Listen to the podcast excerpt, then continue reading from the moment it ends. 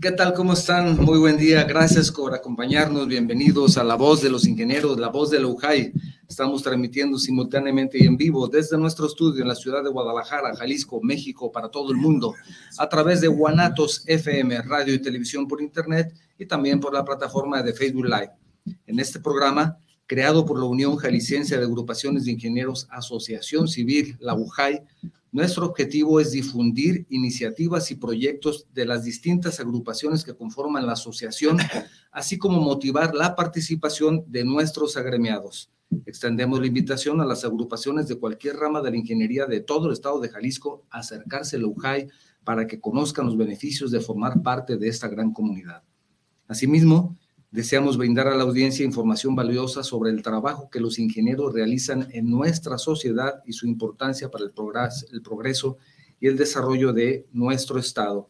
Soy tu servidor, Octavio Novoa, y para la conducción de este programa me acompaña el presidente del Comité Directivo de UCAI, el ingeniero Fernando Zamora Medina. Buen día, Fernando. ¿Qué tal, Octavio? Buenos días.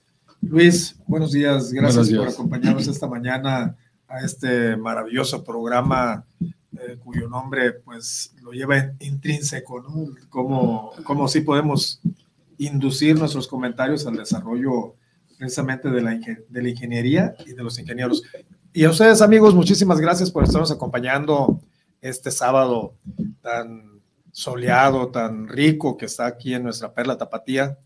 Eh, y agradecerles pues de nueva manera el que estén eh, conectados este su programa La Voz de los Ingenieros, La Voz de Lujay donde tendremos un, un programa que nos dará una pauta de, de, qué tan importante es seguir normas, de qué tan importante es aplicarnos a procedimientos y cómo a nivel mundial, a nivel eh, continente o a nivel local, eh, podemos nosotros construir en todas las áreas de la ingeniería un megaproyecto. Y para ello, pues tenemos la gran fortuna de que el ingeniero Luis Miguel Fontes Bracamontes, eh, especialista en instalaciones, compañero de la asociación de la cual me siento orgulloso de formar parte de ella y de la cual también fui presidente de la Asociación Jalisciense de Ingenieros y Arquitectos Constructores, peritos especializados y de evaluación. Eh, él forma parte de las vocalías de nuestra agrupación y hoy viene a platicarnos acerca de un megaproyecto que se llevó a cabo en nuestro maravilloso estado de Jalisco. Pero para conocer lo que les parece, si mejor escuchamos en voz de quien solo sabe hacerlo de esa manera, de Octavio Novoa, a, la presentación de nuestro invitado especial. Adelante, Octavio. De nuestros distinguidos invitados. Gracias. Muy gracias. Muy bien. Gracias a todos ustedes. No, gracias, Fernando. Desde la conceptualización hasta la entrega final, los profesionales de la construcción se enfrentan a desafíos únicos al abordar megaproyectos. La gestión eficiente de recursos, la implementación de tecnologías innovadoras, la mitigación de riesgos y la sincronización de actividades son solo algunos de los elementos cruciales que definen el éxito en este contexto. Para hablar sobre este tema, me complace presentarles a nuestro distinguido invitado, el ingeniero Luis Miguel Fontes Bracamontes, el ingeniero Fontes Bracamontes es un destacado profesional con una formación sólida en ingeniería electromecánica industrial, otorgada por la prestigiosa Universidad Autónoma de Guadalajara. Su compromiso y dedicación hacia la excelencia lo han llevado a desempeñar roles significativos en diversas instituciones y asociaciones. En su rica y diversa experiencia laboral, ha dejado huella en proyectos de gran envergadura.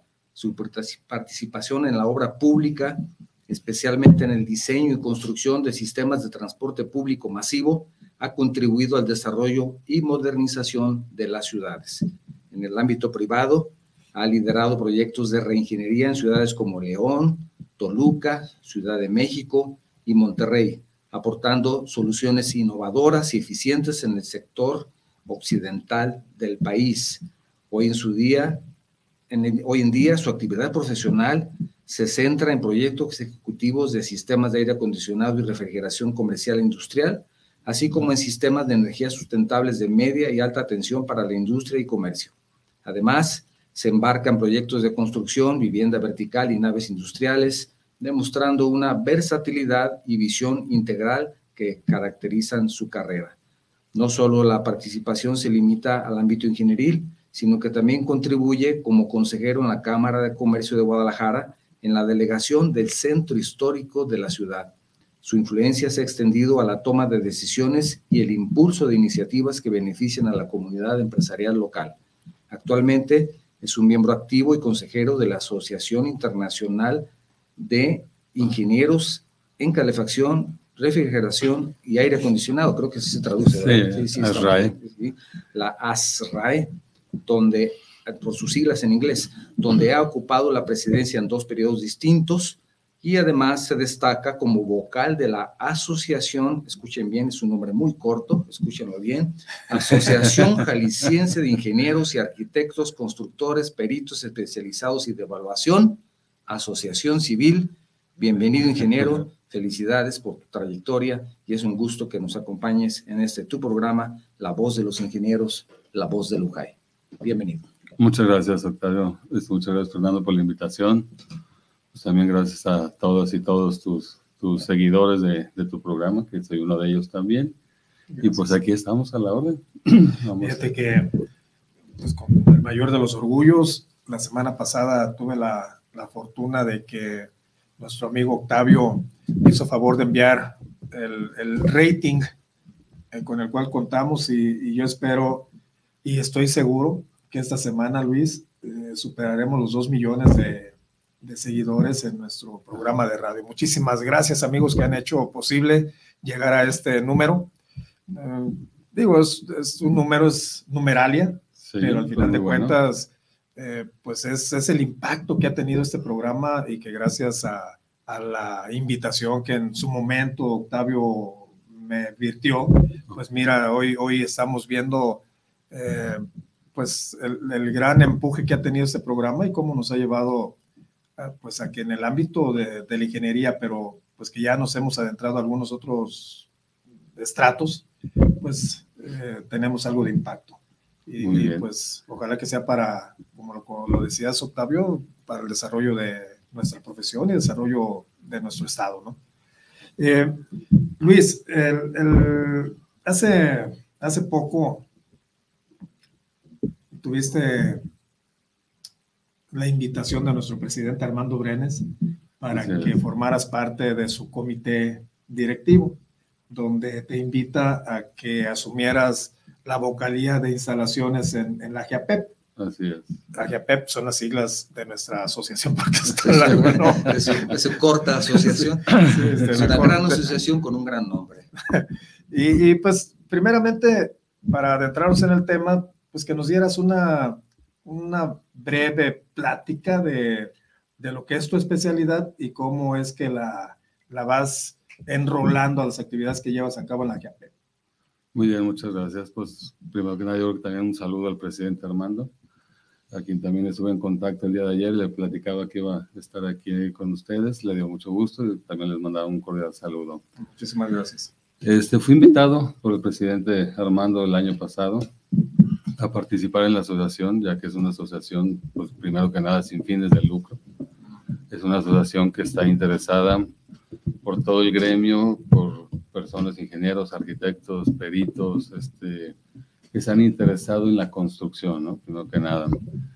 Y pues una asociación que, que se compromete a cumplir las leyes de tanto del Código Civil de Jalisco como también del Código Urbano que son las dos principales que pueden regir algo de la, de la construcción. Entonces me hizo muy interesante participar. Sé que también hay este, buenos programas. Eh, por ejemplo, para el mes de septiembre se hacen avalúos eh, y se regalan 100, 100 este, avalúos oficiales. Esto es para acompañar también a, al mes de septiembre, el mes del testamento, ¿no? Entonces va uno, uno van de la mano. Entonces, ese tipo de, de acciones también este, me, ha, me, ha, agradado mucho participar y estar aquí presente, ¿no? Y pues bueno, seguir invitando a todos los ingenieros, arquitectos, todos los que quieran participar en la asociación. Es una asociación, primero que nada, es como una hermandad. Se siente uno muy a gusto y deberíamos de, de seguir con, con, estos principios de, la, de, la, de los principales fundamentos de la, de la asociación. Sí, sí. ¿Qué puedo comentar al respecto? Pues tuve la oportunidad de presidirla, pues imagínense nada más cuál es el concepto que puedo tener para dicha agrupación. Pero ya adentrándonos al tema, porque es un tema algo, algo largo y muy interesante, de una gran aventura que a través del, de la comunicación que tendremos con Luis, nos hará que nos transportemos y veamos cómo fue la construcción de un megaproyecto en nuestro estado. Pero pongamos algún antecedente, ¿no? De, a nivel mundial, eh, se dice que hay cinco, que tenemos cinco proyectos, cinco megaproyectos que, que se pueden considerar como los más grandes del mundo.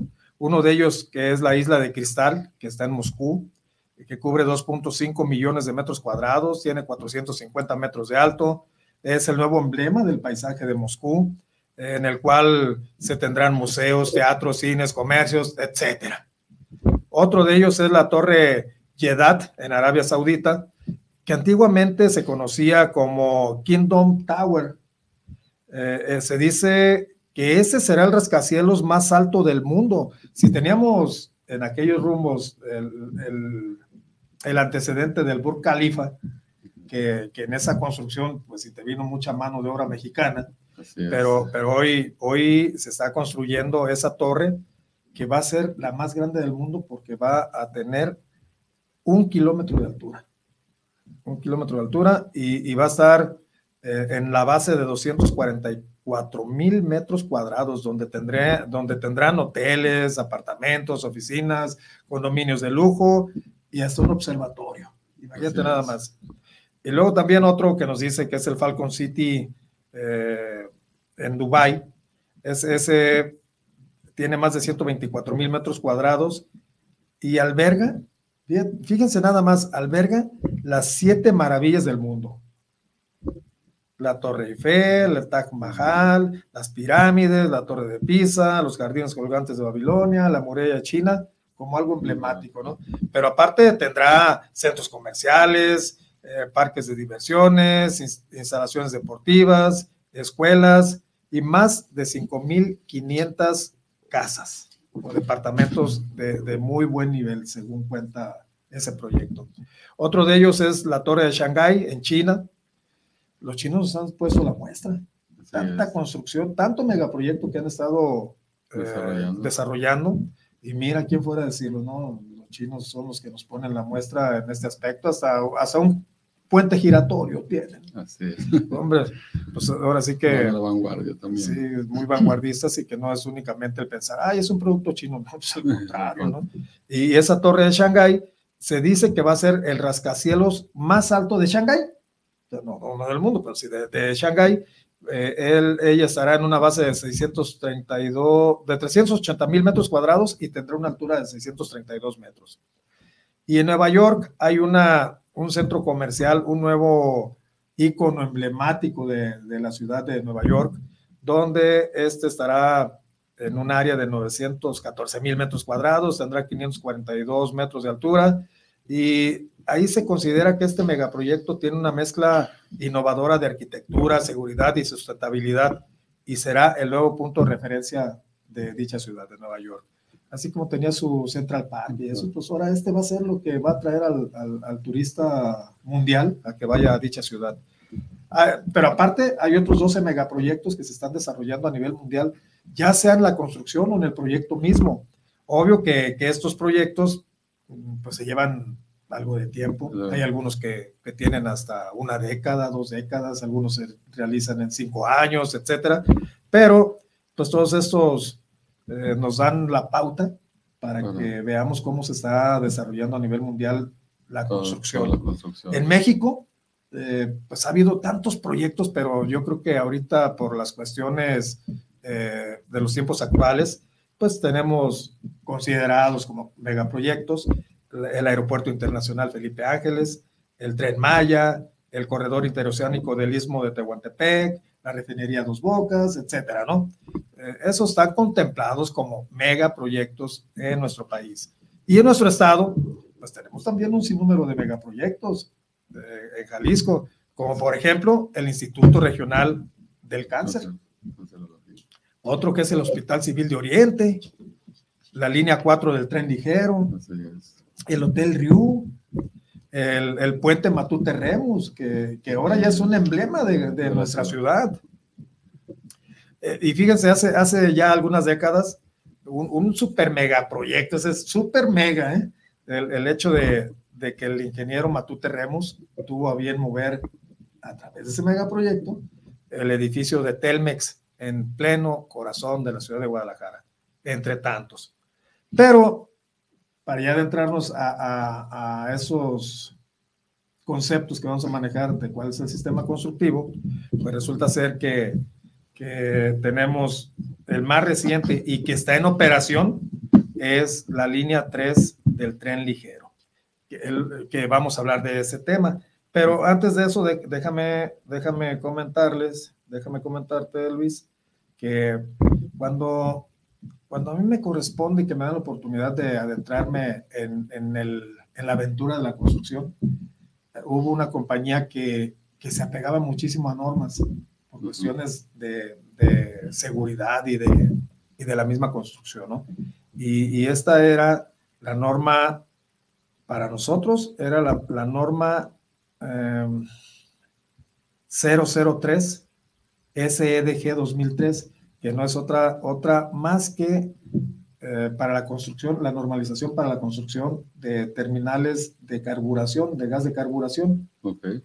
Eh, voy a dar el nombre de la empresa esta, era Z, es Z-Gas, y, y, que también se pegaban tanto a esa norma que la norma misma nos dice cómo tenemos que construir dicha, dicha estación, nos dice las distancias, nos dice el tipo de concreto, nos dice cómo tenemos que mejorar el suelo, cómo cómo podemos pintar, cómo podemos aterrizar, cómo podemos hacer la instalación de los dispensers, cómo podemos hacer la instalación eléctrica, las cubiertas, etcétera, los portones, las distancias que hay entre.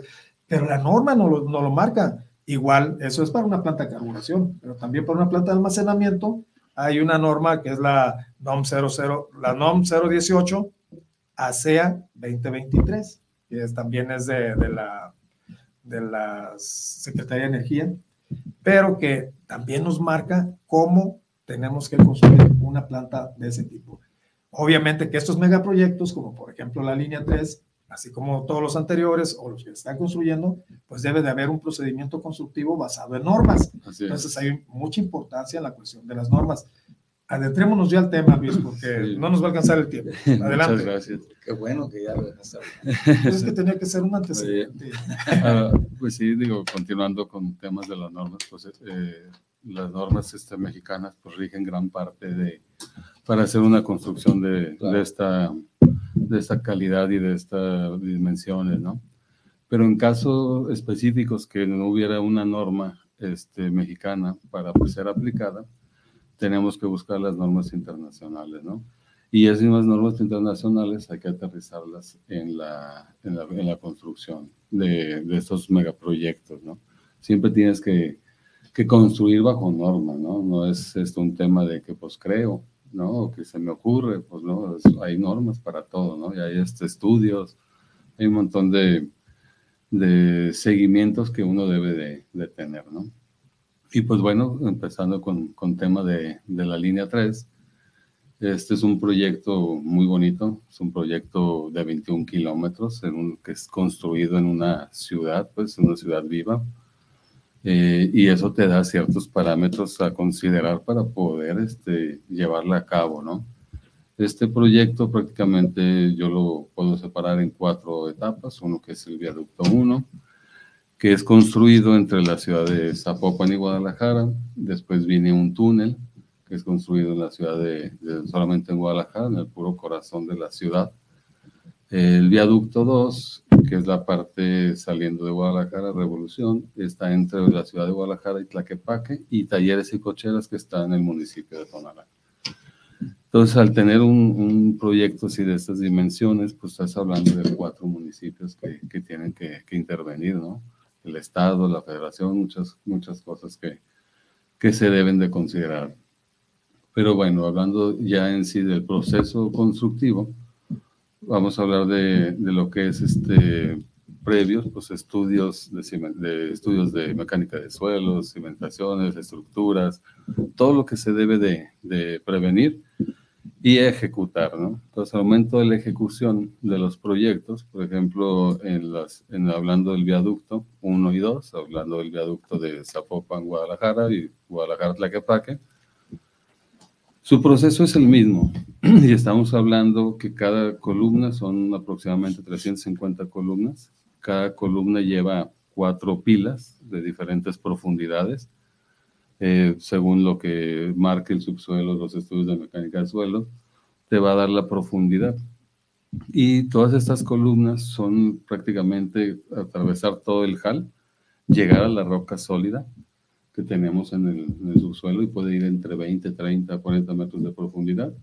Se perfora todavía un poco la, la roca sólida con las, con las máquinas perforadoras y hacemos el anclaje, ¿no? Se hace el anclaje con el armado de acero, se pone el concreto, se van rellenando y después de que ya tiene las cuatro puntas a nivel de calle o dos metros, tres metros abajo de nivel de calle, se tiene que construir una zapata de, en este caso son de 7 por 7 por 2 metros de alto y lleva aproximadamente unas 30 toneladas de acero y 100 metros cúbicos de, de concreto, ¿no? Cada una de las zapatas.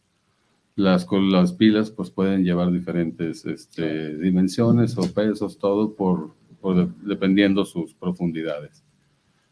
Una vez que se arma o se hace la zapata, también se enlazan las cuatro pilas, se hace un amarre de las cuatro puntas del acero que viene desde el concreto, que viene desde las profundidades de la ciudad. También en esa misma zapata se desprende la columna, ¿no? Eh, desde la parte más baja se empieza el armado de acero a levantar la columna y con esto al final se hace un cabezal, que todo esto al principio pues lo haces con la perforación, después con este, lo vas llevando poco a poco los, pasos, eh, perdón. Con las cimbras se este, hacen las zapatas, perdón, y las, las, columnas este, y el cabezal son, son cimbras especiales o diseñadas para, para estas necesidades. Cuando ya terminas de hacer los colados hasta el cabezal, prácticamente tienes una sola pieza desde la profundidad, desde 30 a 40 metros, ya encajado en roca sólida, hasta la punta de, de, la columna, lo que es el cabezal. Y es cuando se van preparando cada una de las, de las columnas para poder recibir las traves. Las traves, pues por lo general venían un promedio de, de 20 metros, 18 metros, para trasladarlas también dentro de la, de la ciudad debes de considerar dónde construirlas, cómo trasladarlas, cómo hacerlas llegar al, al lugar. Una vez que ya tienes toda la, la, trave, es una trave de acero, y el cuerpo principal se construye en un, o se fabrica en, una, en un taller, se traslada y tú tienes que ya tener preparadas las grúas, una de cada lado de la columna, para que en cuanto llegue el tráiler o el tracto con, con la pieza, la, la, trave sea levantada, sea colocada. Se haga el montaje. Y en ese momento entra también la topografía para que quede exactamente las coordenadas previstas dentro de un proyecto. ¿no? Más que es una vía férrea. Así es. Que tiene otras características. no es como hacer un puente elevado, sino es una vía férrea que debe tener, topográficamente debe tener el nivel al centímetro. Al centímetro por, por, las vías, ¿no? Que ese es el, el objetivo final de. De las construcciones, sí, muy interesante y, apasionada también, ¿no? Y con grandes, paso a paso. Con grandes retos logísticos. Sí. Sobre todo, digo, eh, por supuesto, los retos que son inherentes a la construcción, que supongo que en el área de Zapopan tiene los 30, 40 metros de profundidad, en el área de Tonalá, tal vez 4, ¿no? Sí, son diferentes 6 metros. sí, la, el estrato de, de, roca. Exacto. Pero independientemente de estos retos constructivos, la logística. La logística es, es, primordial en esta zona. Eh, también, por ejemplo, para la trave más larga, que es la que cruza el periférico de Belénes, este, lo que es Juan Gil Preciado. Esa es la más larga. Esa es la trave más larga que, que hay en todo el, el trazo. ¿De, qué longitud? Eh, no traigo ahorita el dato, pero sí, eh, son, son los seis carriles más todavía otro espacio más, ¿no? que, que, que fijar ahora que pase por ahí. Así es. Y, su, es la más larga, y si ves su figura para la estructura, pues de, esto es diferente a las demás. Y en esa, este, pues tienes para trasladarla es todavía más complicado, ¿no? Tienes que, que fabricarla en zonas aledañas, tienes que fabricar un terreno que te permita esa, esa fabricación, aunque hagas una prefabricación en taller pero terminas de armándola ahí cerca, ¿no? Y de hablando de la, de la logística, pues también tienes que buscar el momento ideal para, para la instalación, que en, este, que en este caso en la línea 13 se decidió, las personas que se decidió, que decidieron, perdón, fue un Viernes Santo, Sábado Santo, que es cuando menos movimiento de vehículos hay en la zona, ¿no? Y que de todos nos quejamos los ciudadanos, ¿no? Así es. Oye, ¿cuánto tardan en poner esa piececita? Y sí, dos horas sin poder pasar por tanto tiempo. Tanto tiempo. Y la, logística es, pues digo, pues son los días de menos movimiento, pero aún así tienes que cerrar las avenidas aledañas. Sí, este, pones dos, dos grúas de grandes dimensiones cuando utilizas otra grúa para, para terminar de armar la, la grúa, que es la que va a levantar la, la trave, ¿no? Y del otro lado lo mismo, entonces pues haces unas... ahí fue este, cuando llegó el momento de la decisión de cambiar de electromecánico a civil, mejor, ¿verdad? Así es. se dio cuenta que estaba en, la carrera equivocada. En la carrera que, que debía de estar, la, civil me, ha apasionado mucho, me, gusta mucho la, la ingeniería civil. Lo importante de, de esa, aprovecho el comentario, de esa, no solamente la logística, sino de la, los desafíos también en el sentido de la integración de diferentes disciplinas que actúan en esa obra, ¿verdad? Pues en esta obra todas las ingenierías prácticamente están aplicadas aquí. Todas, todas las, ingenierías, la, que tú me digas también se, se considera, ¿no? Ingeniería civil, pues toda la estructura que es lo que estamos hablando, todo el proceso constructivo, electromecánicos, este... Vías férreas. Vías férreas, ingenieros ferrados, topografía por supuesto. todo lo que llevas de instrumentación, inclinómetros, este, piezómetros, todo, todo, todo, este, sistemas, porque prácticamente el final o el proyecto final de la línea 3 es un robot, ¿no? Que el tren funcione, vaya y venga solito, ¿no? Que ese es el, el, proyecto final, ¿no? Fíjate, el objetivo. Eh, por lo que comentan de, acerca de la, de la logística, ya hay una carrera nueva de ingeniero en, logística. Ingeniero en logística. Sí, entonces lo comentaba el maestro Carmona, ¿no? De, sí. ¿Cómo? Pues, pues, ve, o sea, se va innovando tanto, se va especializando tanto que, que, te va llevando de la mano a que separes, ¿no? Las actividades. antes el ingeniero industrial es el que lo hacía. El ingeniero industrial. El ingeniero industrial es el que estaba en la cuestión de procesos y logística y todo eso. Así es. No era tan especializado como, como decía el maestro Carmona, como es ahora. como es ahora. Entonces uno, uno, estudia una cosa y la, y la vida te lleva sí, sí, sí. a otro lado. Yo, tengo otra especialidad, ingeniero. Mi especialidad ha sido el hambre. Me Oye, eh, hay, hay, un asunto que, por ejemplo, en la cuestión de logística, pues también previo a todo ello, tuvo que haberse realizado algún estudio de logística precisamente pues, para hacer la fabricación de los rieles, los durmientes, el agregado los, los, los trenes, la tuneladora. Todo, todo lleva una Los camiones, imagínate cuántos camiones. Y todo esto agregado a que, como bien decía el ingeniero al principio, fue una obra realizada en una ciudad viva. Ah, así es. Que lleva otros retos. Que lleva otros retos. No fue hacer una vía en, en un lugar que no hay una ciudad en un lugar abierto, como pues el Tremaya, ¿no? Que es diferente. diferente. Ahí tienes otras características. Pues sí, tan solo el pintar tu cuarto. Este es más rápido que el Tremaya, ¿verdad? Camina más rápido. Sí, bueno, son diferentes conceptos. y este no es tren. De tren, este, es, este es un tren ligero. Este es un tren ligero, son diferentes. Sí. Pero, ganan velocidad el tren Maya. Pues te comentaba, digo, si el pintar tu cuarto te crea incomodidades, te crea afectaciones. Es cierto, es cierto eh, un proyecto de 21 kilómetros obviamente crea, crea afectaciones este, pues, a todos los vecinos, a la ciudad y a, y a los que pues se acercan a, los, que no, a lo mejor no viven prácticamente en la zona, pero tienen que hacer uso de esa zona de, construcción. O los comercios, como fue el caso del centro, ¿verdad? Sí, comercios, pues todo lo, no nomás se enfocaron a uno, sino que la afectación es, en varios lados, ¿no? Eh, pero es un proyecto que, que a fin de cuentas, este, ahorita ya está funcionando, lo vemos funcionar trae ahorita otros beneficios, tiene otras comodidades para, para todos los usuarios.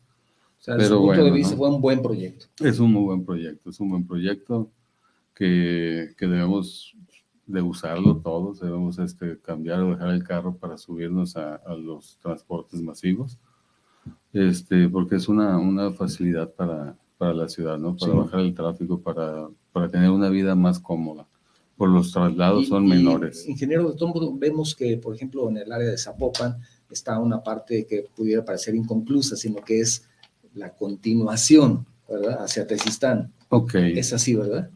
bueno, tiene, tiene, tiene, dos funciones. Esa, está la, la, estación Arcos de Zapopan, que es la estación terminal. Sí. Y después de la estación terminal es como un kilómetro hacia, hacia Tezistán pero su principal función, que es ahorita, es hacer este, el cambio de vía, ¿no? Cambio de vía. Tú llega el tren de, de, oriente, de poniente a oriente, este, bajan los usuarios, todos los pasajeros, este, camina el tren, se desplaza la punta y, regresa. como estacionado, ¿verdad? Así es, y regresa ya de la, de la siguiente vía para tomar. Pero está proyectado un kilómetro más. Eh, no, digo, ese, ese proyecto puede ser un crecimiento muy, muy bueno. O sea, podría este, llegar, son digamos, hasta, kilómetros hasta, hasta Tesistán. Sí, no, hasta Tesistán. Hasta pues, Tesistán, pero podría dar vuelta Geográficamente te da hasta Tesistán y, y puedes conectar la, la carretera podría, por Podríamos llegar hasta, incluso hasta la venta al astillero si, si pudiera tener un giro ahí, ¿no? Eh, yo creo que ahí ya sería otro tipo de, de, de, tren, ¿no? Un estudio que pudiéramos este, hacer o realizar, pero el estudio actual es ahorita... Considerando la población, esta distancia ideal. Sí, es, es ideal, pero ya después de que termina la avenida Juan Gil Preciado, te reduce los espacios tan solo de construcción y de, y de proyectar la continuidad. Podría llevar otro derrotero y llegar allá. sí, son, son, son, otros rollos. Y, oye, y allá, para ese rumbo, sería otro tipo de usuario. Así sería... No, bueno, en todo caso lo, lo, puedes extender con otro tipo de transporte que pueda complementar hacia Colotlán, por ejemplo. Hacia Colotlán, pero con otro tipo de transporte que, haga la conectividad con. Que hay una gran demanda también en esa zona. Sí, y es una zona que está en crecimiento, ¿no? de, mucho crecimiento, que puede ser para industria, para, para comercio, para casa, vivienda, para oye, todo, ¿no? sí, oye Luis, eh, retomando el tema, porque eso nos lleva a, a otros proyectos colaterales, Pero, en este en específico. Bien. Eh, si, si, bueno, ya se construyó hasta llegar a la, a la vía y, ya hiciste la primera etapa. Ah, Para hacer la, el túnel, ¿cómo, le, ¿cómo lo realizaron? ¿Qué hicieron? Bien, nomás, ¿O qué se hizo? ¿Cómo se lleva a cabo? Después de las columnas se ponen las traves se colocan las costillas y se ponen unas tabletas. Esto es muy importante porque es un sistema diferente a los durmientes, ¿no? Entonces se colocan las tabletas y se hace una capa de, de, cementación ya al final. Y es donde se empiezan a poner unos pintos que son, en lugar de durmientes, es donde va la vía. Es, es en concreto, es en una sola pieza. Y ahí mismo se hace la fijación de la vía. Entonces, cuando ya haces el colado, la, fijación queda este, prácticamente ahogada. ¿no? Y la colocación de la vía, pues te da una mejor, este, la, es una fijación. Y en todas las curvas llevas un contrarriel que te ayuda a hacer una, una línea más segura para que el tren, cuando tome cada una de las curvas, el contrarriel es para que la rueda siga, la, la compatibilidad de rueda-riel siga siendo factible, ¿no? Te ayude a tener en va posición, va confinada. Eh, hablando de las estaciones, pues son eh, igual de esa base de pilas. las, las estaciones toda son cuatro niveles. Un nivel subterráneo donde van unos cuartos técnicos, donde tienes todo la, lo necesario para el funcionamiento de los trenes y de la estación propia. Luego tienes este, lo que es el nivel de calle, que es donde están los ingresos, nivel vestíbulo y, nivel de andenes. También las cuatro, las dos formas de, estaciones elevadas es lo que tienes, los cuatro niveles. Y eso te da toda la, la parte de la movilidad.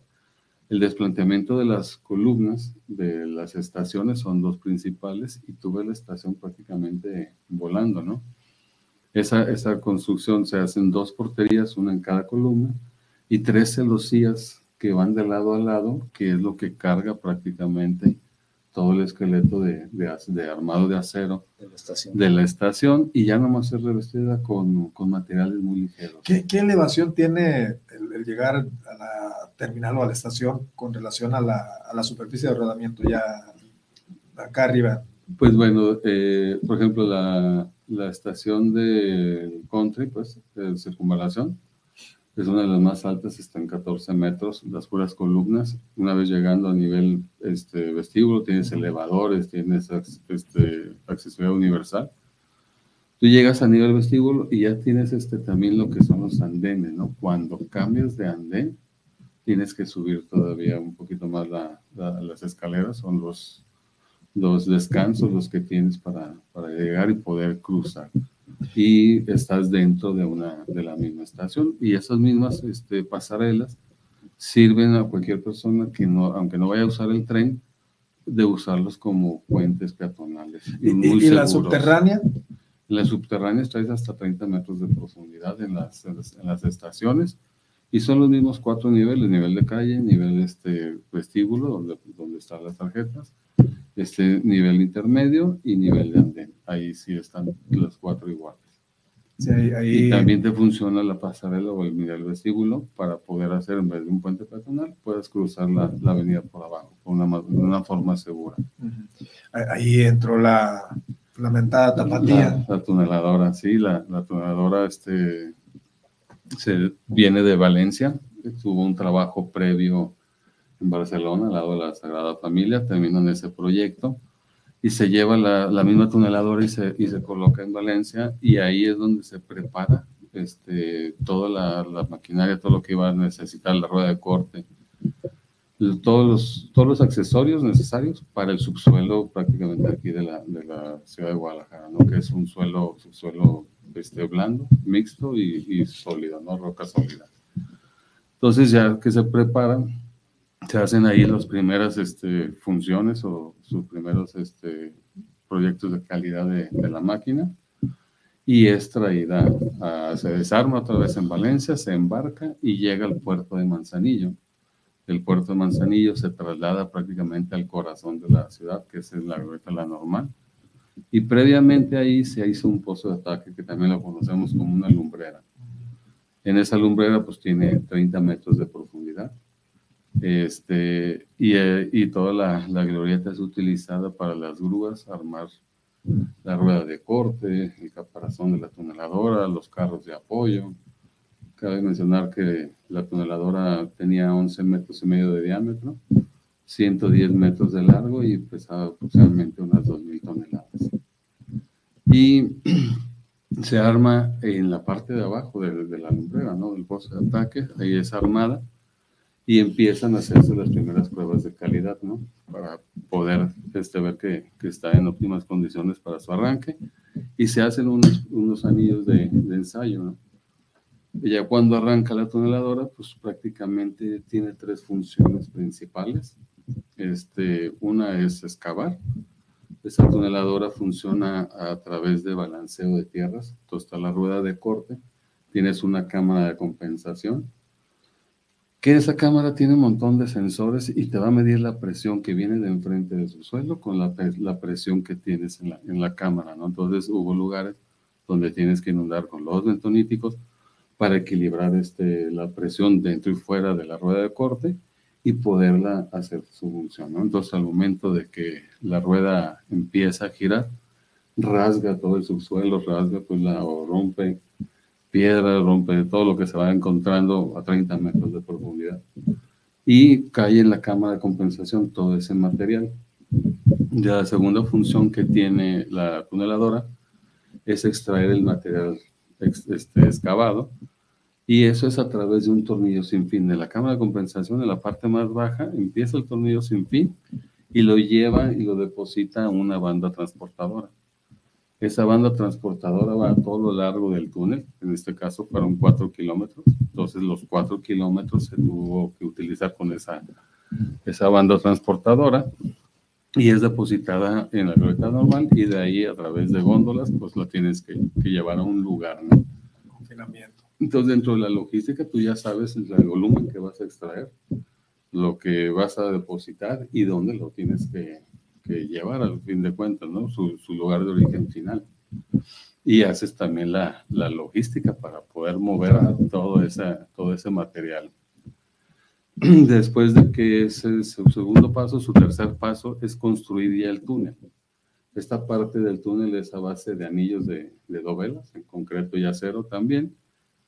Son siete piezas. En otra, en otra área construyes o fabricas las, las dovelas y las llevas este, ahí a la glorieta la normal se, se, van al pozo de ataque y son llevadas por un tren especial para la tuneladora, es un trencito más chico de lo común. Y en ese tren pues llevas los bentoníticos, este, llevas este, dovelas, llevas al mismo personal que entra y sale, llevas refacciones de desgaste, grasas, todo lo que, todo lo que requiere la, la máquina. ¿no?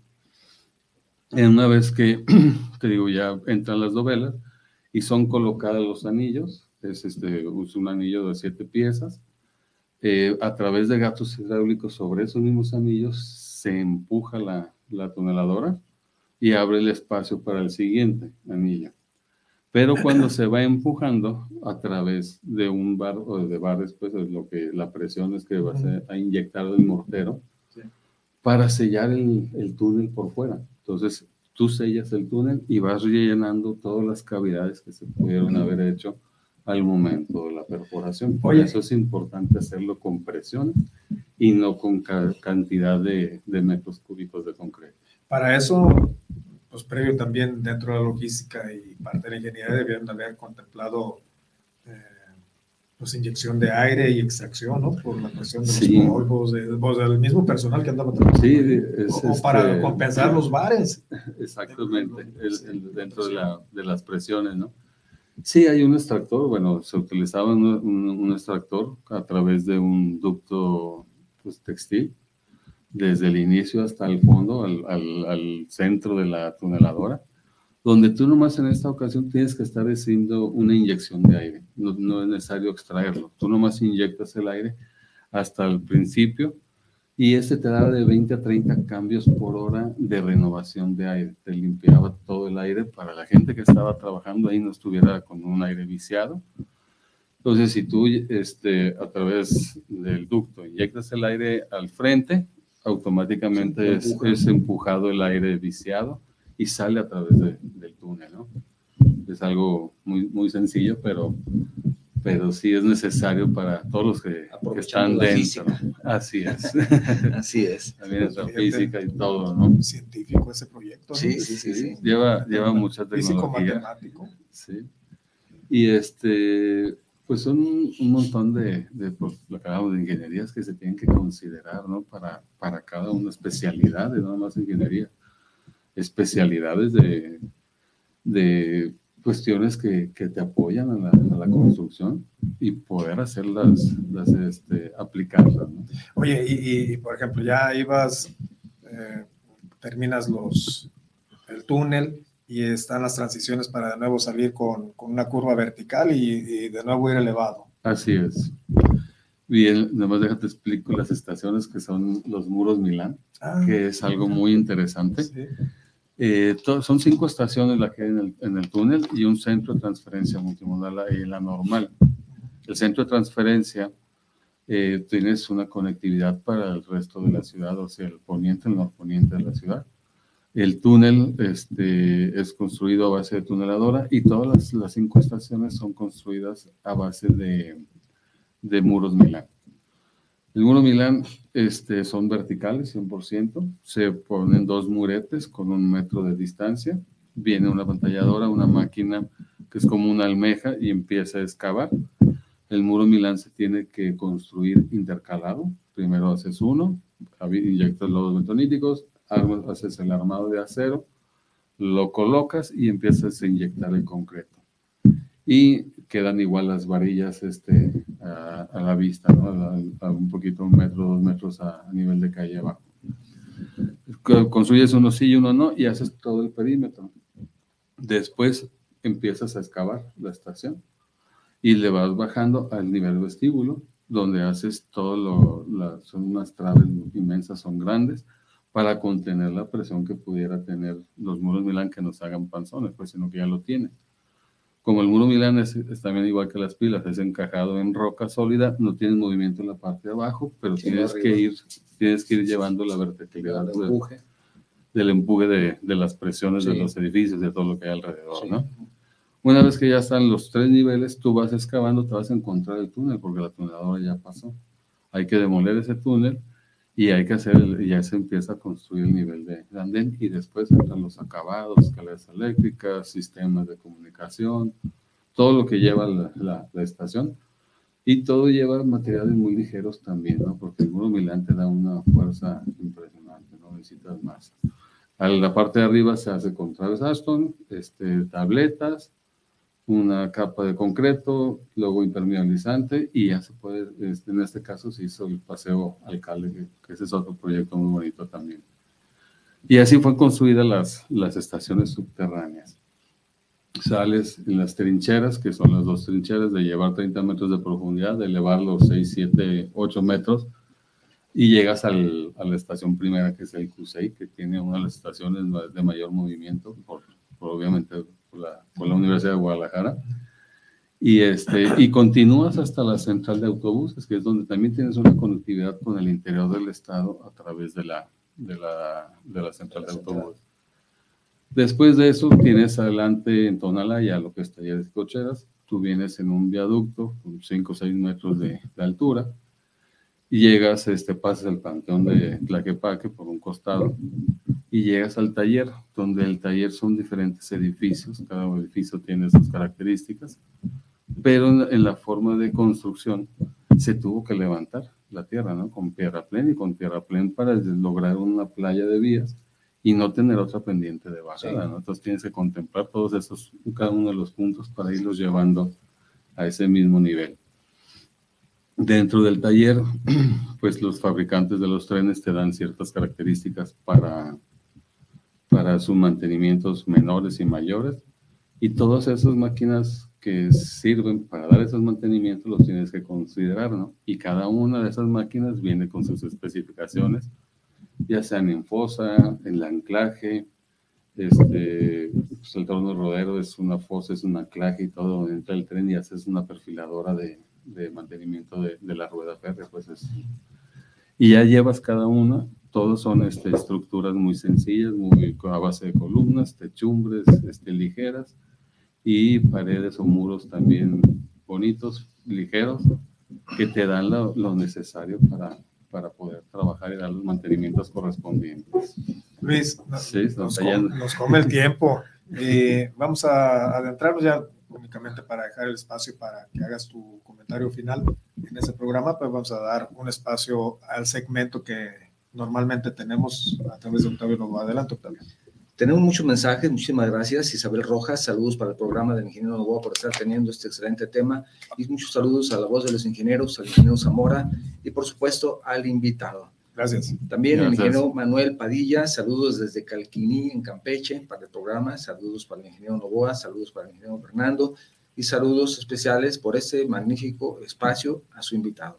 Muchas gracias. El ingeniero Manuel Riverola, saludos desde Ciudad Guadalupe, Nuevo León. Un gran programa que están teniendo, excelente tema. Saludos, colegas. Gracias. El ingeniero Ricardo Nungaray, primera vez que los escucho. Espero que no sea la última, ingeniero, que lo esperamos la próxima semana.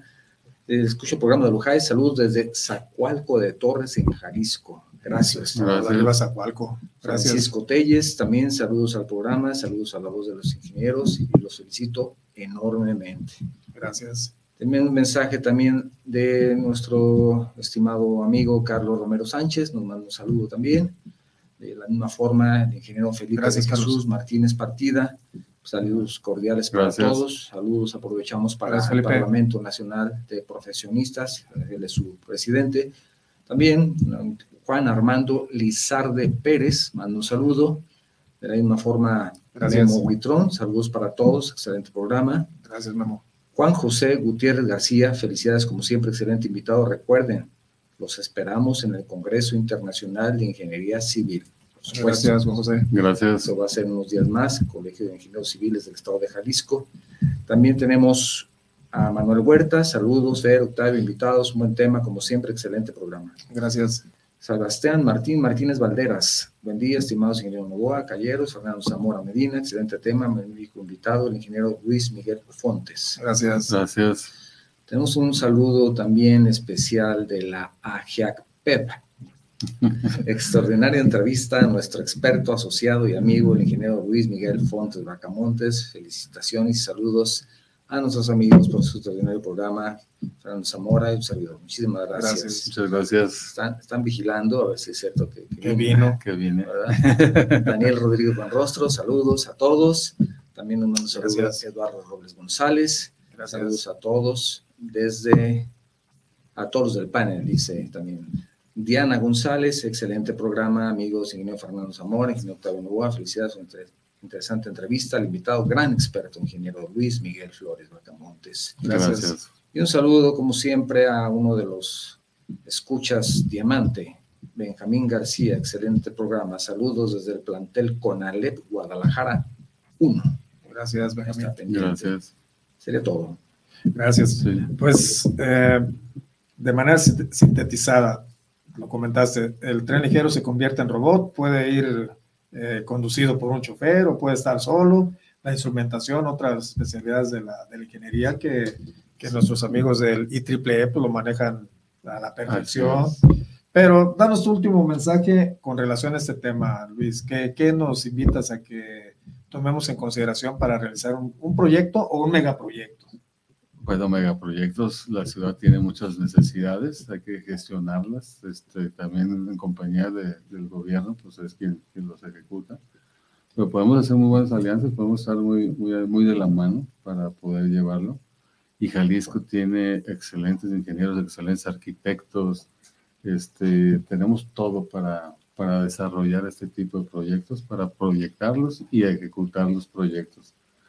La verdad es que no debemos de, dejar este, a un lado la movilidad urbana, pues este, lo que es el transporte público masivo. Vienen muy buenos proyectos, se están terminando, se están ampliando proyectos también de, movilidad este, público masivo. Y pues hay, que aprovecharlos, ¿no? Hay que, hay que ver las, las buenas voluntades de, de crecimiento la línea 4 pues está, está en construcción, también hay que, hay que, hay que, hay que platicar, hay que revisar, hay que aportar, ¿no? apoyar a que, a que todo salga en excelente orden. ¿no? Sí. sí, pues muchísimas gracias Luis por habernos acompañado, eh, habernos dado un panorama de conocimiento para saber cómo fue construido este megaproyecto aquí en nuestro estado. Eh, como lo comentaba en un principio, pues son, son proyectos pues, sumamente complejos, grandes, de mucha inversión económica, humana, de insumos, etcétera, y que pueden convertirse en un proyecto transeccional. no puede ser eh, así como pensar en que eh, sea de la noche a la mañana. ¿no? Tú lo comentabas hace un momento, el hecho de pintar tu, tu habitación, pues tiene un proceso constructivo y, y tiene tiempo de ejecución, de ejecución, que trae complicaciones, también en ese trae complicaciones, imagínense en un megaproyecto. Entonces, pues no merece más que agradecerte, Luis, el habernos aportado tus conocimientos. Octavio, muchísimas gracias por apoyarnos. Y a ustedes, amigos, también muchísimas gracias por habernos acompañado esta mañana, donde conocimos un poco más de la construcción de nuestra línea tren, 3 del tren ligero aquí en Guadalajara. Recuerden, nos vemos la próxima semana. Que tengan un excelente fin y esto fue La Voz de los Ingenieros, La Voz de Lujay.